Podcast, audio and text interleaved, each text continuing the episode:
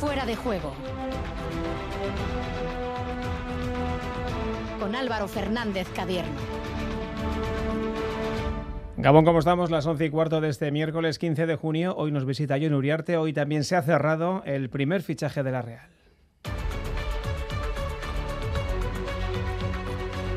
Con el candidato que más avales ha recogido, cerramos nuestra primera ronda de entrevistas a los aspirantes a dirigir el Athletic. Además, Ricardo Barcal ha presentado hoy su proyecto económico que pasa por aumentar los ingresos explotando San Mamés. Y aunque no es oficial, Marcelo Bielsa vendría con Iñaki de Chavaleta.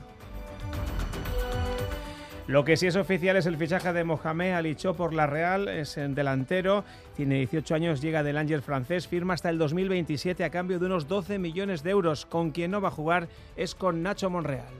Y bueno, una de las cosas que yo me llevo de recuerdo y que más me gusta de, de aquí, de la Real, pues es el vestuario, ¿no?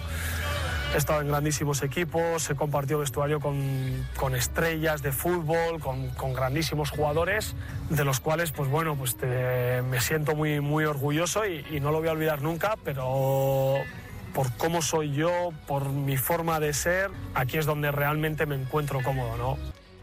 La Real que jugará un amistoso con el Eibar. Día, por cierto, de balance en el Club Armero. Su presidenta Amaya Gorostiza no cataloga la temporada del no ascenso como un fracaso deportivo. Tal y como anunciábamos en la pasada Junta de Accionistas y presentábamos una hoja de ruta, y en esta hoja de ruta planteábamos buscar el ascenso a la primera división en tres temporadas. Esta hoja de ruta no ha variado en absoluto. Hoy también se ha cerrado la llegada de John Pérez Bolo al Oviedo. En baloncesto, otra despedida. Esta en Bilbao Basket. Se marcha su capitán, se marcha Jonathan Russell.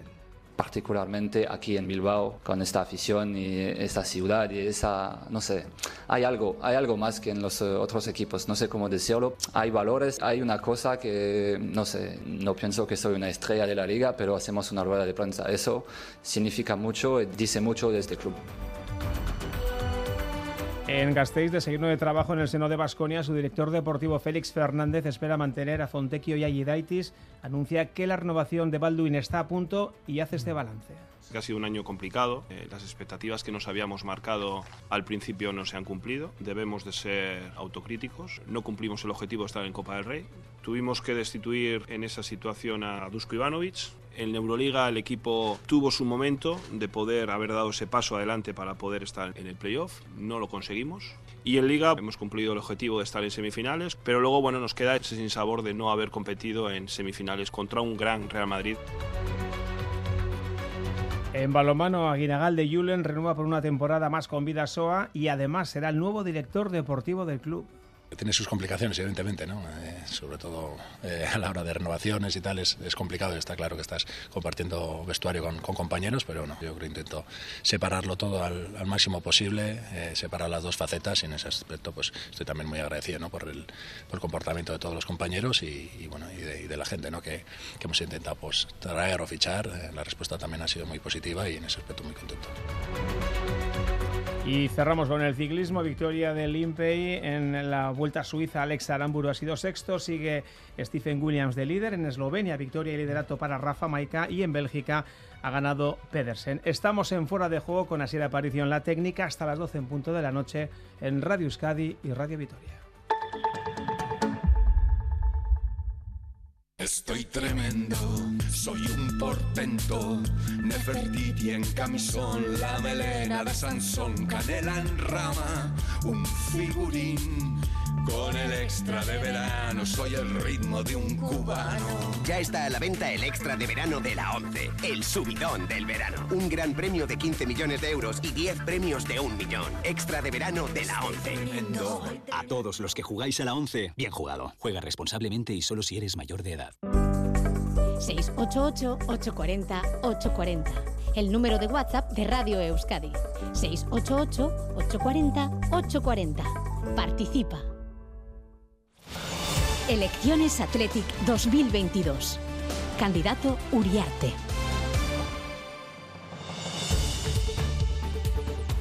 John Uriarte Uranga, bilbaíno de 43 años, licenciado en Dirección y Administración de Empresas por la Universidad de Deusto, donde también realizó un máster en Gestión financiera. Se dio cuenta pronto de que su carrera como futbolista no iba a llegar muy lejos y siendo prácticamente un adolescente, la idea de presidir el Athletic Club llegó a su cabeza. Tiene una lista en la que anota sus proyectos vitales, tanto del mundo personal como del profesional, y ese deseo de ser presidente lo borró de esa misma lista cuando tomó conciencia de lo que ocupar el cargo supone. Se centró en otros proyectos y en 2010, junto a su socio Ander Michelena, creó la plataforma de reventa de entradas Ticket Beach, que fue adquirida posteriormente por el grupo eBay. Ahora está al frente de la compañía Olairon Group y ha retomado aquel sueño del niño que se dio cuenta de que no tenía nivel para jugar en primera división. Eh, además de todo ello, le gusta la tecnología y experimentar nuevas fórmulas de trabajo. Cree que a veces menos es más y no le gustan los focos ni ser el centro de atención. No le asustan los retos ni salir de su zona de confort y asegura que se presenta por sentido de la responsabilidad, porque cree que el club necesita un electroshock para no acabar muriendo. Todo ello dice con la historia y la filosofía como base sobre la que construir. 11 y 21, en Uriarte, Gabón. Gabón. Ha dicho Gorka Saavedra al compañero en ese perfil, 43 años, nada, en 39 minutos cambiamos de dígito, ¿no? Sí, sí, es mi cumpleaños mañana. Bueno, pues Soriona de antemano. es que ricasco. ¿eh? Eh, no sé, me imagino que la presidencia sería quizás el mejor regalo de cumpleaños, Sí, ¿no? sí, sí, encima es el día de mi santo, o sea que sería doble, doble regalo. El propio día de las elecciones. Eso es, el 16 el cumple y el 24 el santo. Bueno, pues eh, veremos lo que pasa el próximo viernes. Tengo aquí a mi vera, como todas estas noches, a Alberto Negro, Alberto Gabón. Gabón. Y también a Diego Arambalza, jefe de deportes de Radio Euskadi. Diego Gabón. Hola, ¿qué tal, Gabón? Alberto. Bueno, pues eh, nos metemos ya de pleno en materia. Hoy nos has tenido eh, tú y tu grupo de trabajo, tu grupo de trabajo y tú a todos pendientes con ese anuncio de, presentación de, del proyecto. Eh, ha llegado tarde eh, el mismo o está llegando todavía que nos puedes avanzar del, del, mismo y si nos puedes explicar el porqué de este, entre comillas, retraso, si ha sido algo estratégico, cuéntanos.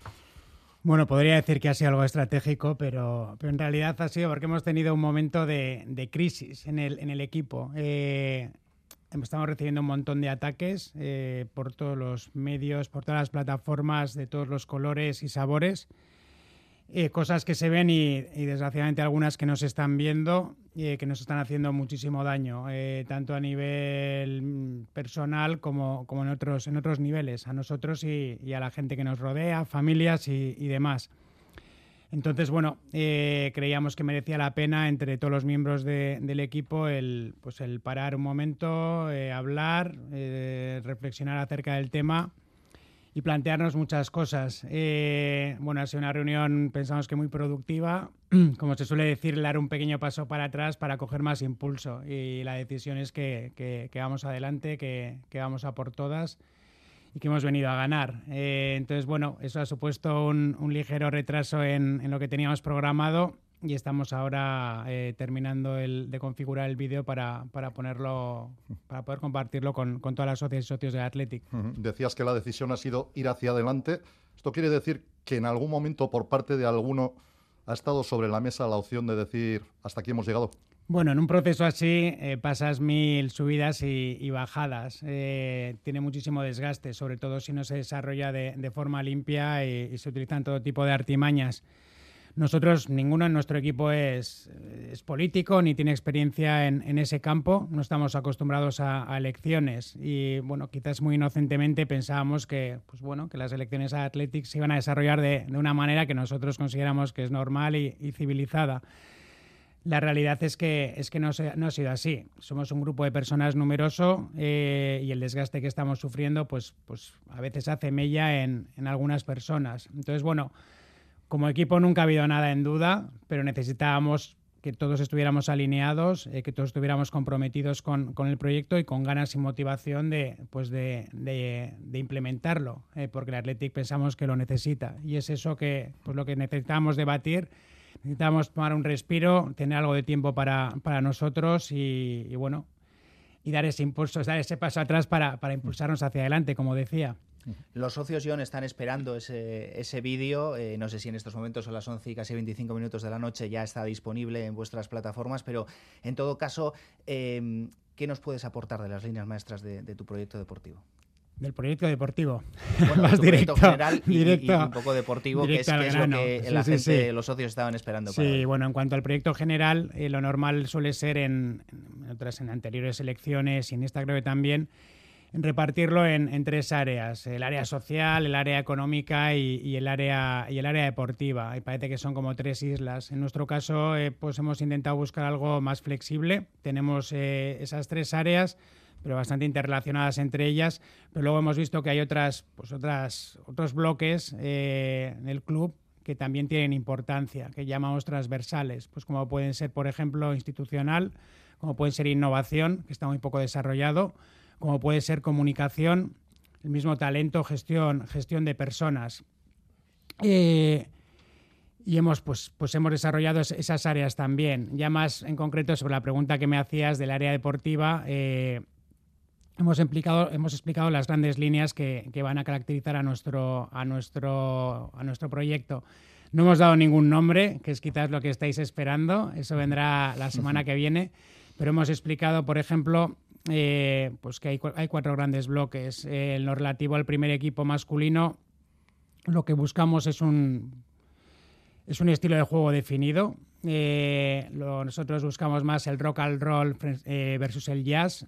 Nos gusta ese juego pues, que enciende a la afición, que, que enciende a San Mamés, eh, juego intenso, aguerrido, eh, valiente, salir a presionar, a robar el balón rápido y buscamos entrenadores que se adapten a ese estilo de juego. Eh, buscamos también una línea eh, que perdure en el tiempo. Para nosotros no puede ser el dar bandazos, el de repente pasar de, pues no sé, de Bielsa, eh, unos años después Garitano, Berizzo, Caparrós, o sea, cosas que parece Ujú. que, que no, que no siguen una misma línea. Eh, todo esto lógicamente viene implantado por, por algo que es muy importante, que es el liderazgo, el liderazgo único. Eh, también ha sucedido en la historia del club que cada área dentro, dentro del, del bloque deportivo iba por, por su lado. Pues el primer equipo masculino por un lado, el área femenina por otra, Lezama por otro. Ha habido casos en los que, pues bueno, eh, presidentes que han tenido muchísima influencia, en otros casos ha habido entrenadores con muchísimo poder que hacían y deshacían a su antojo, que luego se iban y generaban un problema porque dejaban un vacío impresionante.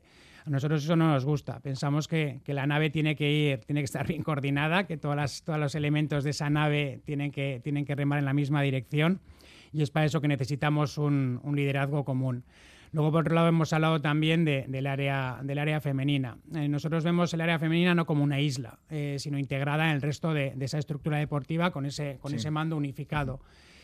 Pensamos también que hay que desarrollarla. Eh, hemos sido referentes en el fútbol femenino, pero si analizamos los últimos, los últimos años, estamos sufriendo un declive, eh, sobre todo la temporada anterior, pero estamos peor que, que hace cuatro, cinco, seis temporadas. Y encima, pues estamos teniendo grandes jugadoras que, que- que se están marchando a, a otros equipos, es decir, que valoran más otras, otras oportunidades. Pensamos que eso hay que darle, hay que cambiarlo. Como decía, vemos que, el área femenina debe también eh, beneficiarse de los recursos de, los recursos que hay en Lezama. No tiene sentido que no tengan el mismo acceso que, que puede ser el área masculina pues a, metodología, herramientas de scouting o otras herramientas de, datos, a todo lo que se hace en, en el, en el área masculina, como por ejemplo también rendimiento, temas de nutrición, eh, coaching, psicología. Para nosotros esos recursos tienen que estar también a disposición de, los equipos femeninos. Y luego también hemos hablado de la importancia que supone, la importancia que va a tener el desarrollar esa, esa infraestructura eh, de fútbol femenino en, en- en Vizcaya. Eh, no se trata solo de desarrollar lo que hay en Lezama, sino que a la vez tenemos que conseguir que haya más equipos en todo Vizcaya, que haya más jugadoras, porque la base será mucho más amplia y podremos, podremos generar más talento. Generar lo que en su momento se llegó a denominar mini lezamas femeninos por Vizcaya. Sí, son cosas que se han hecho ya en el masculino. Lógicamente el, el fútbol masculino está mucho más, mucho más desarrollado, lleva pues muchos más años funcionando. Entonces las fases en las que está uno y otro son diferentes, pero de los que sepas, de los pasos que ha, dado el- que ha ido dando el fútbol masculino, debe aprender el, el- el área femenina. Y, y eso fue un acierto en su momento y pensamos que es algo que se debe, que se debe construir. No solo es creación de mini lezamas, sino apoyar también a los equipos vizcaínos, darle recursos para generar esa, esa, esas esas- esa base. ¿Tienes, eh, ¿Tenéis cuantificado el número que, lo que he comentado en la presentación es que en los próximos días vamos a ir profundizando. Hoy lo que, lo que he explicado son las grandes líneas de todas las áreas que os he comentado y en los próximos días vamos a ir profundizando en cada una de ellas. Eh, me queda hablar de Lezama, que ahora hablaré, pero también es importante explicar esto. Eh, yo creo que, que en otras elecciones, no solo en Athletics, sino, sino también en otros organismos, incluso en elecciones políticas, las personas que se presentan suelen hablar de un programa. Un programa no deja de ser una lluvia de ideas que ordenan de alguna, de alguna manera. Eh, pero luego no, hay, no se rinden cuentas, no sabes casi ni lo que ha pasado con ese programa. Nosotros hemos sido algo totalmente diferente. Lo que hemos presentado hoy no es un programa, sino un proyecto. Y el proyecto se compone de, de, como digo, de esas áreas, esos bloques. Dentro de cada bloque hemos identificado las prioridades, las cosas más importantes para nosotros para desarrollar y dentro de cada prioridad hay una serie de iniciativas. Pero no solo nos quedamos ahí, eso podría ser una lluvia de ideas. El papel lo soporta todo. Es decir, yo puedo decir que voy a, no sé, a crear un estadio de Maracaná en Bilbao. Pues lo puedo decir y no pasa nada, no tiene consecuencias si no lo hago. Pero nosotros no nos hemos quedado ahí. Como decía, lo que hemos añadido es una parte en la cual decimos los objetivos de cada una de las prioridades y los indicadores. Es decir, cómo vamos a medir esas iniciativas y cómo vamos a comparar versus lo que nos habíamos, eh, versus el objetivo que nos habíamos marcado. Y todo esto lo vamos a poner en común con, con, las socias y los socios de forma periódica. Cada seis meses vamos a informar de cómo va el avance de, de nuestro proyecto. Es decir, que, que vamos a, a, empujar esa transparencia de la que siempre hemos hablado y creo que otros hablan, nosotros la vamos a hacer realidad. Y ya para acabar el deporte, deporti el, perdón, el área deportiva, que, que, no lo he hecho, tenemos Lezama. Lezama para nosotros es, es de lo más importante de nuestro proyecto. Eh, pensamos que es una, es una escuela de, formación de futbolistas de primer nivel. Los datos están ahí, tanto el primer equipo femenino como el primer equipo masculino se nutren de, de jugadores creados en, en, nuestra, en, nuestra, en nuestra cantera. Pero vemos que pues, los últimos años eh, quizás no ha seguido el mismo ritmo de desarrollo que, que algunas otras escuelas punteras a nivel mundial. Eh, por ejemplo, cuando viajas por el mundo, vas a escuelas, incluso en España también, por ejemplo, el Villarreal, te dicen, joder, pues ahora es que cuando creamos esto, pues, aprendimos de allí, aprendimos de Lezama, nos inspiramos en, en lo que hacíais allí. Sin embargo, ahora parece que, pues, que ellos eh, han dotado de recursos a su, a su centro de formación y hasta nos han llegado a superar. Entonces, a lo que, a lo que tenemos que dar la vuelta. Y aquí tenemos también una serie, una serie de iniciativas para, para volver a recuperar ese liderazgo mundial. Esas, esas partes que has estructurado, ese fútbol masculino, femenino, Lezama, estarían bajo el paraguas de una sola persona, de un director deportivo, director de fútbol tipo, eh, no sé, Roberto Lave, como la Real o, o, habría diferentes? No, eh... es solo una persona con un liderazgo único. Lógicamente esa persona no es eh, omnipresente y va a tener que rodearse de, de, un equipo y lo estructurará a su manera. Y lógicamente habrá personas destinadas o dedicadas exclusivamente al área masculina y otros al femenino, pero bajo ese, bajo ese mando común. Eh, seguimos adelante. Eh, yo creo que no sé, la estructura tal y como preguntaba Álvaro, a mí me lleva a pensar un poco en lo que es eh, la dirección de fútbol de, de, la Real, ¿no? No digo que tenga que ser un perfil como Roberto, como Roberto Lave, pero sí una estructura de ese tipo, ¿no? La verdad es que hay muchas estructuras, muchas posibilidades. Digo por decir una cercana y de gente además que nos puede estar escuchando y que sea Real Sale. Sí, nosotros no sabemos cómo está organizada a nivel interno la Real, pero sí que tienen ese, ese liderazgo unificado y es algo que nosotros eh, vamos a hacer.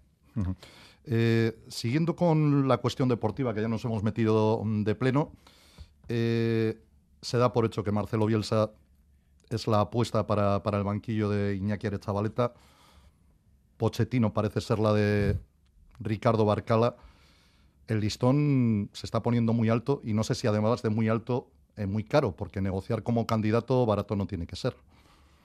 Bueno, yo no, no puedo hablar de, rumores, creo que no ha habido ningún, ningún anuncio oficial. Cuando, cuando suceda, lógicamente, pues, pues daremos nuestra, nuestra opinión. Eh, si se confirman cosas así, diría que, que, pueden ser que son buenas noticias para el Athletic. Lo dije también cuando, cuando vi las candidaturas que nos habíamos presentado, que me parecía que estaban formadas por grandes profesionales. Pensé que era algo positivo para, para las socias y los socios, porque aunque creo que hay opciones mejores y hay otras peores, pensaba que, bueno, que por lo menos todos esos equipos pues están formados no, su mayoría por, por gente de perfiles interesantes. Entonces, que bueno, gane quien gane, pues parece que, que son buenas noticias para, para, como digo, para todos los aficionados.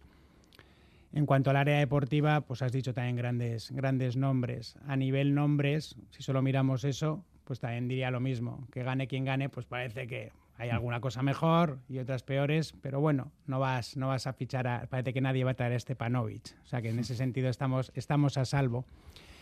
Dicho esto, eh, yo que soy socio, si no estuviera, si, si estuviera en, si no estuviera, si no fuera parte de una candidatura, perdón, sí que miraría más cosas aparte de los nombres. Eh, miraría también lo que han hecho esas personas eh, en otros clubes, el historial que tienen, la forma que tienen de tratar a las personas y también preguntaría o intentaría indagar el coste que el coste que van a tener para el club. Eh, desgraciadamente, pues la situación de Athletic no es que sea muy positiva. Todavía tenemos eh, recursos que vienen de, de, las últimas ventas de jugadores que fueron dolorosas, pero cada año tenemos un déficit de entre 15 y 20 millones. Eh, de seguir así, si no, si no damos la vuelta a esta, a esta situación, si no equilibramos ingresos y gastos, en unos pocos años podríamos estar en riesgo de, pues, de estar en, entrar en, en, bancarrota, que se llamaba antiguamente, salvo que hagamos acciones muy dolorosas como vender nuestros mejores jugadores,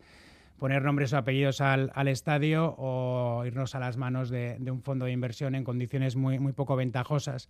Entonces yo creo que el, que el añadir presión a la masa salarial del Athletic que representa, según el ejercicio del año pasado, un 85% más o menos de, los gastos, frente a creo que es un 40 y pico de la media los equipos de la Premier, o un 60 y pico de los equipos de, de la Liga, pues añadir, como decía, más presión a, a, esa cifra puede ser muy, muy peligroso. Entonces, si, bueno, yo soy socio, lógicamente, como socio que vota, es algo que, que, yo creo que hay que analizar muy a fondo. John, ¿eso significa que tu proyecto va más allá de los nombres eh, y, que, y que, por tanto, eh, hasta ahora eres el único que, que, no ha puesto ningún nombre encima de la mesa y que, por tanto, eh, crees que el proyecto de las otras candidaturas se está centrando demasiado, se puede centrar demasiado en los nombres y que el tuyo va por encima de los nombres?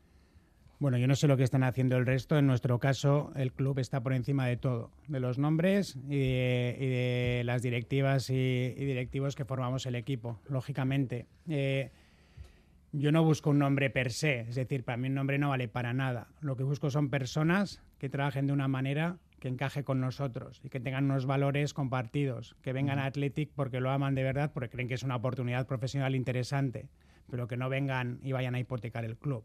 Eso es para mí lo más importante.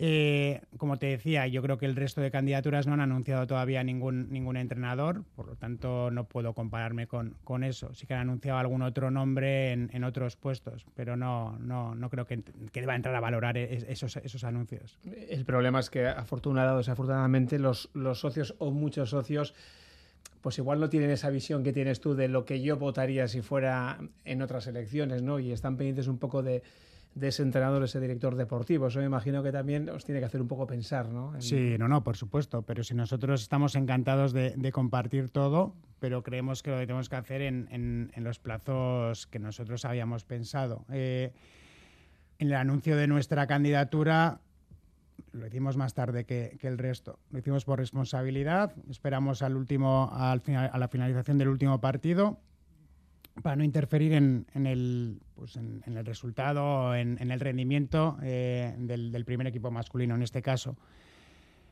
Fue un reto, lo superamos y yo creo que fue una decisión, una decisión correcta y ahora estamos trabajando en campaña compartiendo la información que podemos compartir. No queríamos tampoco apresurarnos. Al final la campaña dura el tiempo que dura y preferíamos concentrarlo todo más al, hacia el final de la misma. Entonces, por eso hoy hemos dado el pistoletazo de salida y a partir de ahora es cuando empezaremos a profundizar en, en nuestro proyecto.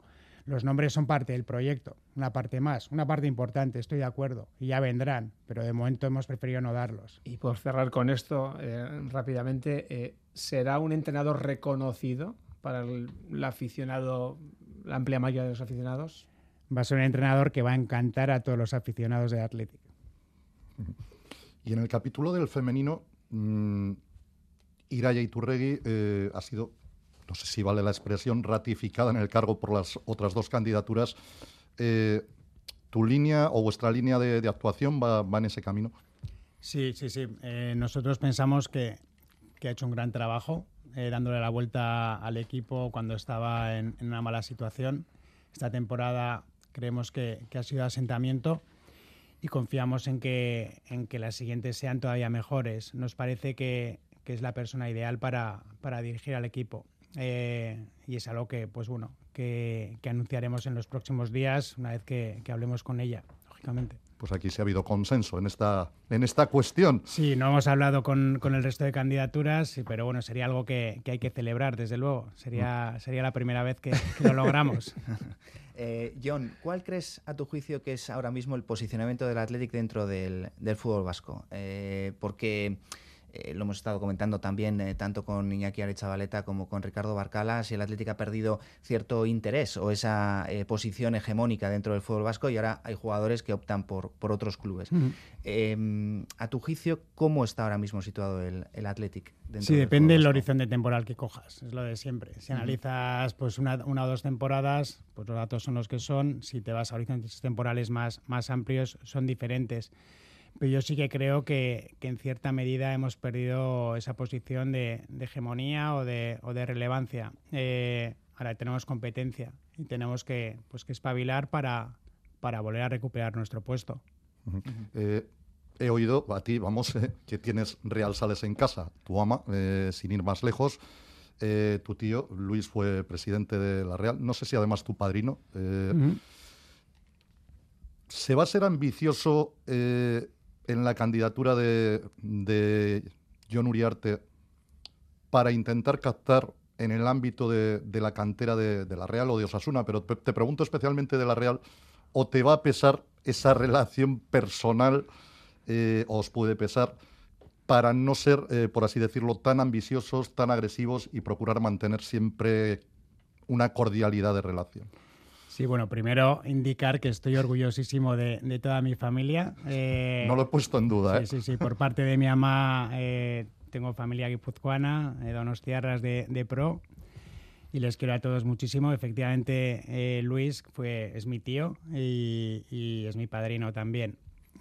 dicho esto, no creo que afecte en nada. Son cosas totalmente separadas. Yo soy de Athletic a muerte desde pequeño y siempre he buscado lo mejor para, para mi club. Y si finalmente presido, presido Athletic, seguiré haciendo lo mismo. Eh, recuerdo la época en la que mi tío era presidente de la Real, tenía sobrinos de Athletic, yo, mis hermanas y demás, y no creo que le, que le influyera mucho en, en, las tomas de decisiones que tenía.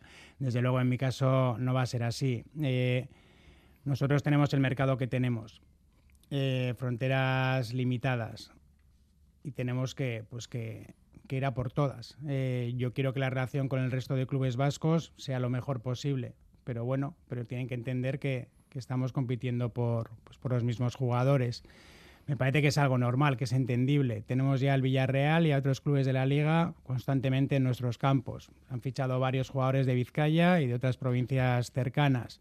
La Real ficha también bueno, a jugadores vizcaínos, a jugadores navarros, tiene un par de ellos en el filial, a jugadores de Francia, se los ficha de otros equipos que imagino que igual también se enfadan. O sea, es una no solo ficha navarros, también ficha gente de otros, de otros lugares. Entonces, bueno, entiendo que eso es parte de, del mundo del fútbol lo tenemos que aguantar cuando lo sufrimos y yo creo que otros lo tienen que aguantar cuando, cuando, lo, cuando lo sufren. Entonces, en nuestro caso no vamos a estar pensando en, este tipo de cosas de, bueno, pues eh, quiero tener una relación excelente y por eso voy a renunciar a un jugador que, me puede encajar. No. ¿Ese irá por todas es fundamentalmente en categorías inferiores o también en categorías senior en donde hay que mirar bastante más o mucho más el músculo financiero del club? No, el, ir a por todas significa el tratar de, tener a los mejores jugadores eh, dentro, de, dentro del mercado, dentro de tu mercado. Eh, no estoy viendo la edad. Lógicamente hay que mirar el coste que tiene, que pueda llegar a tener un jugador y, no se puede pagar cualquier cosa por, por cualquiera. John, se ha hablado mucho eh, en lo que llamamos de campaña mm, sobre el tema del debate electoral. Si va a haber debate, si no va a haber debate. Vosotros llegasteis a un acuerdo con el Colegio Vasco de, Periodistas. Eh, hoy ha habido una nota en la que se decía que, no. Ha sido una nota además muy contundente por parte del colegio. Em, ¿Qué ha pasado con todo ese asunto? Y no sé si mm, ahora mismo mm, ves que va a ser imposible la celebración de ese debate o hay alguna posibilidad de hacerlo porque todavía quedan nueve días para las elecciones. Sí, bueno, nosotros fuimos claros. Eh, teníamos, creo que, 11 propuestas de 11 medios diferentes para hacer un debate y una, y una más de, pues de un, no de un medio de comunicación, sino de una especie de, blog. No tiene sentido hacer 12 debates. Eh, ¿Qué vas a debatir? Es que, es que no tiene contenido, van a ser todos iguales. Eh, es un, es absurdo. si te pones a elegir y eliges estos tres medios, pero al resto no les haces caso, ya tienes problemas. Si eliges seis y al resto no, pues más problemas, porque el resto se sienten más agraviados. Encima también tienes un problema de horizonte temporal. Si tienes que meter 11 debates, o los que sean, pero si tienes debates desde ya, ¿qué vas a debatir? Por ejemplo, eh, puede haber una candidatura que ha presentado su proyecto social y otra ha presentado el proyecto económico y otra el deportivo. Es decir, tú hablas del deportivo y otra persona no, pues no puede contar nada porque no lo ha presentado otro habla del económico y nadie puede rebatirle nada. Son debates que son, que son absurdos. Nosotros lo que sugerimos es, vale, hagamos uno en, un terreno neutro y pongámoslo al final de la campaña, que es cuando ya hemos mostrado todas las cartas y podemos debatir bien, con contenido, lo que merecen las socias y los socios. Hicimos esa propuesta, y parece que los amigos del debate, millones de debates, pues justo la que nosotros hemos propuesto no, no quieren hacerla. Nosotros no, no es que tengamos ningún problema con los debates, no, todo lo contrario. A mí la verdad es que me encanta, me encanta debatir, me encanta hablar de los temas pero no tiene sentido, como te digo, el, empezar desde ya a hacer miles de debates. ¿Y ves posible un debate en este Nosotros sí, nosotros lo que vamos, pues seguimos con esa intención de, pues, de hacer ese debate al final de la campaña y de una forma consensuada. Entonces estamos abiertos a ello. De hecho, invitamos a, las otras candidaturas a que, pues, a que se sumen con nosotros. Eh, las otras candidaturas se sintieron, no sé eh, si la palabra es correcta, pero da la sensación de que agraviados por el hecho de que no habían sido convocados eh, a ese debate y vosotros, sin embargo, ya habíais publicado un tuit donde hablabais de un acuerdo con el Colegio Vasco de Periodistas para la realización de, ese debate. ¿Os precipitasteis? ¿Cree que, ¿Crees que no tiene nada que ver en la determinación que hayan podido tomar los otros? Eh, ¿De saberlo ahora no lo habríais hecho?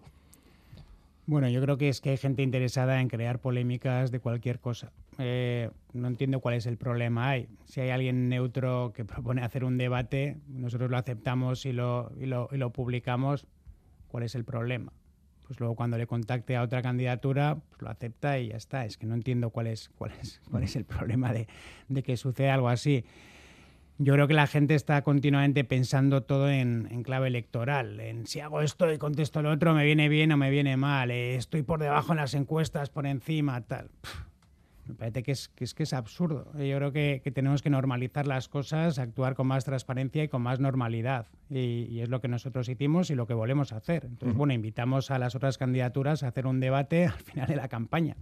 Pero es una sensación que, por ejemplo, se repite eh, con respecto al caso Undercapa que propusisteis también eh, vía redes sociales la posibilidad de, alcanzar un acuerdo para, negociar la situación del lateral.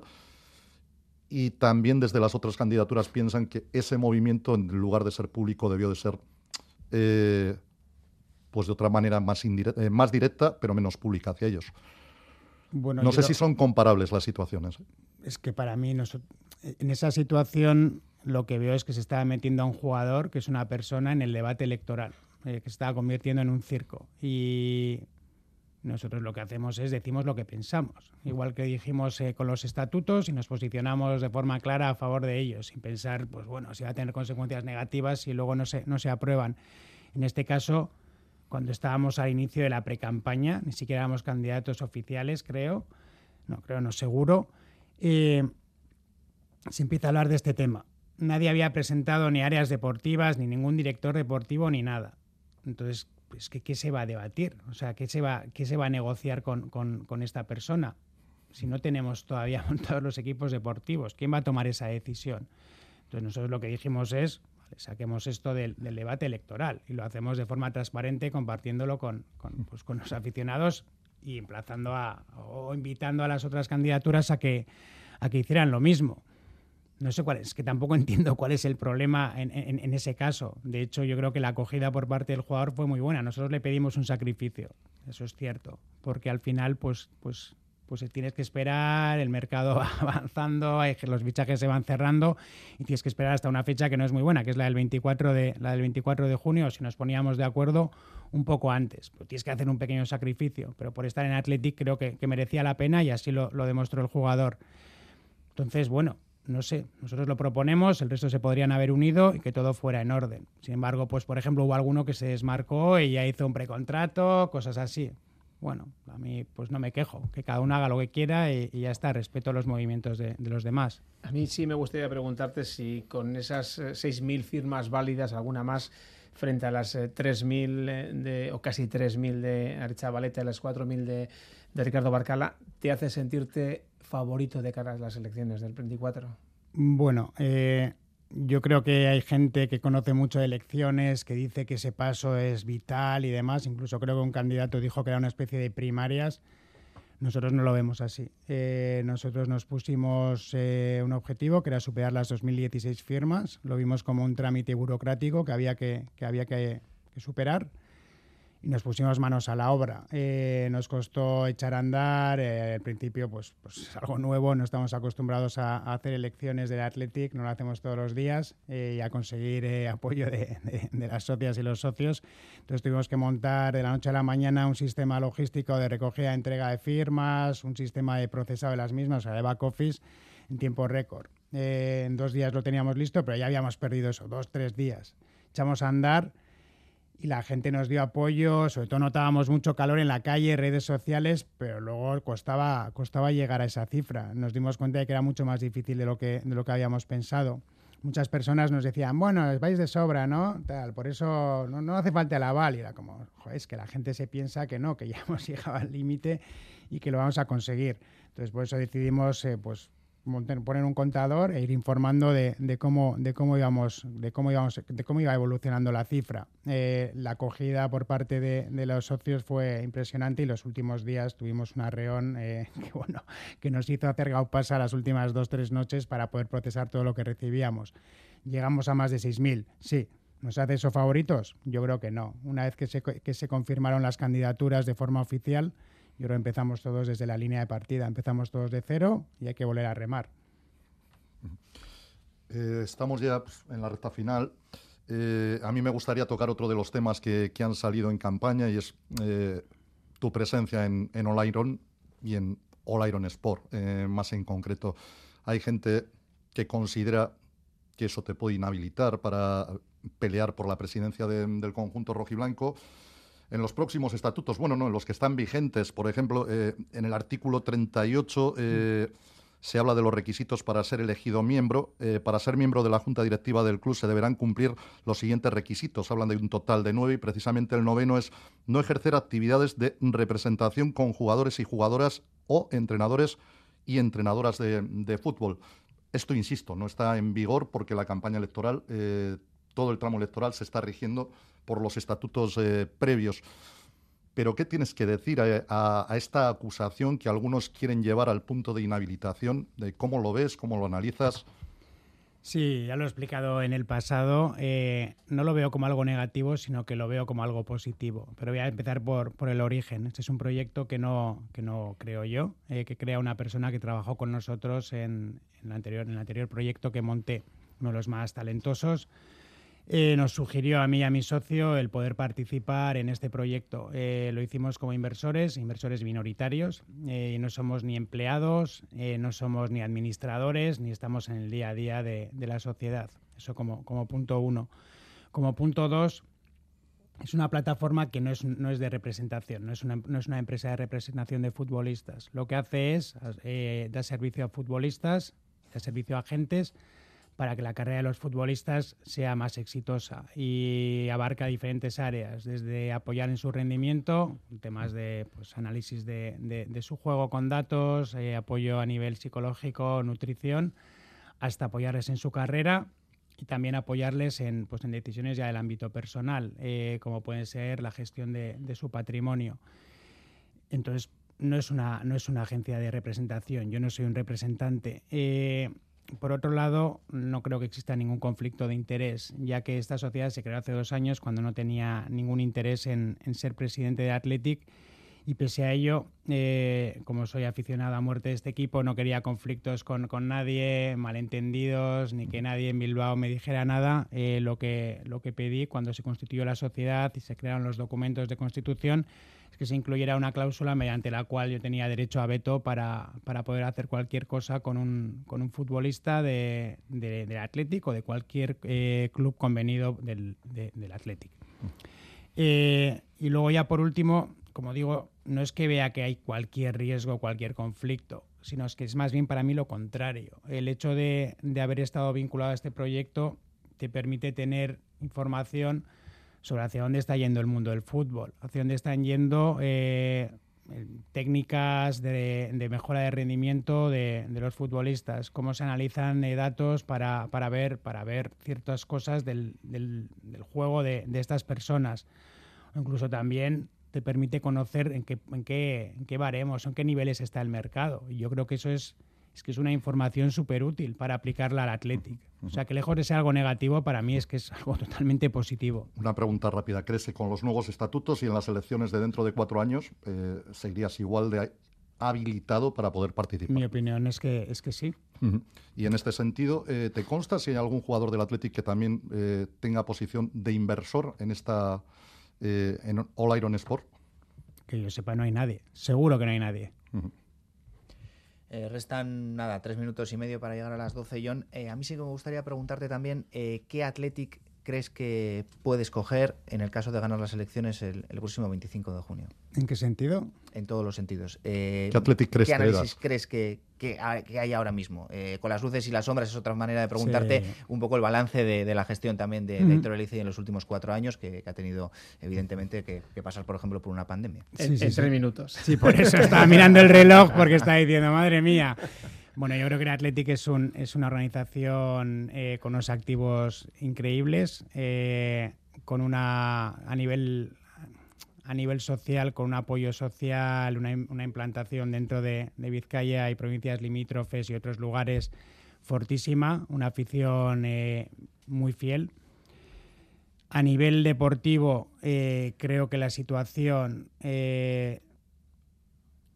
o sea, el equipo es competitivo, el equipo masculino me refiero, el equipo femenino también. Eh, hay mimbres para, pues, para hacer un buen trabajo y a nivel económico eh, la situación a día de hoy es que tenemos caja, tenemos dinero en el banco, pero que nos lo estamos ganando, eh, gastando. Entonces, creo que la situación pues es de relativa solidez, pero que están produciendo ciertas inercias eh, que están llevando al club a un deterioro. En el ámbito social creo que hay un confrontamiento entre, entre bloques, entre una especie de guerra, de guerra civil que se ha visto acrecentada en los últimos tres años y pico. Creo también que en la masa social eh, se está impregnando también cierta, pues, cierto sentimiento de, pues, de hastío, de cansancio, quizás porque las últimas temporadas en el equipo masculino pues, ha llegado a la orilla prácticamente, pero se ha acabado, se ha acabado ahogando. Y, y, luego, por otro lado, en el área económica, aunque tenemos esa caja, como decía, tenemos un déficit estructural que en unos años nos puede llevar a, situaciones muy comprometidas. Entonces, eh, hay mimbres muy potentes, hay cosas muy positivas, pero es necesario transformar el club para que vuelva a ser lo que fue y para, no, para, no, para que no corra peligro. una foto positiva. Eh, no sé, el día 25, si eres presidente, ¿qué es lo primero que harás? Es una buena pregunta. Nosotros eh, somos de acción, entonces me imagino que, lo que haremos es intentar poner un plan en marcha para, para, conocer exactamente qué es lo que está pasando, cuáles son las, confirmar las cosas buenas y ver cuáles son las malas para ya empezar a hacer ese, confirmar que el diagnóstico que hemos hecho es correcto y si no ajustarlo para empezar a preparar el- la implementación de nuestro proyecto. Pues Ricardo, eh, perdón, Ricardo Jen Uriarte. Por favor. ya me estáis atacando hasta con eso. Así se llama mi primo también, o sea que puede ser eso. venga. Que haya mucha suerte, ¿vale? Nada, gracias. Venga, Agur. Alberto, Agur. Diego, gracias. Qué ricasco. Mañana volvemos ya con menos campaña electoral. Agur.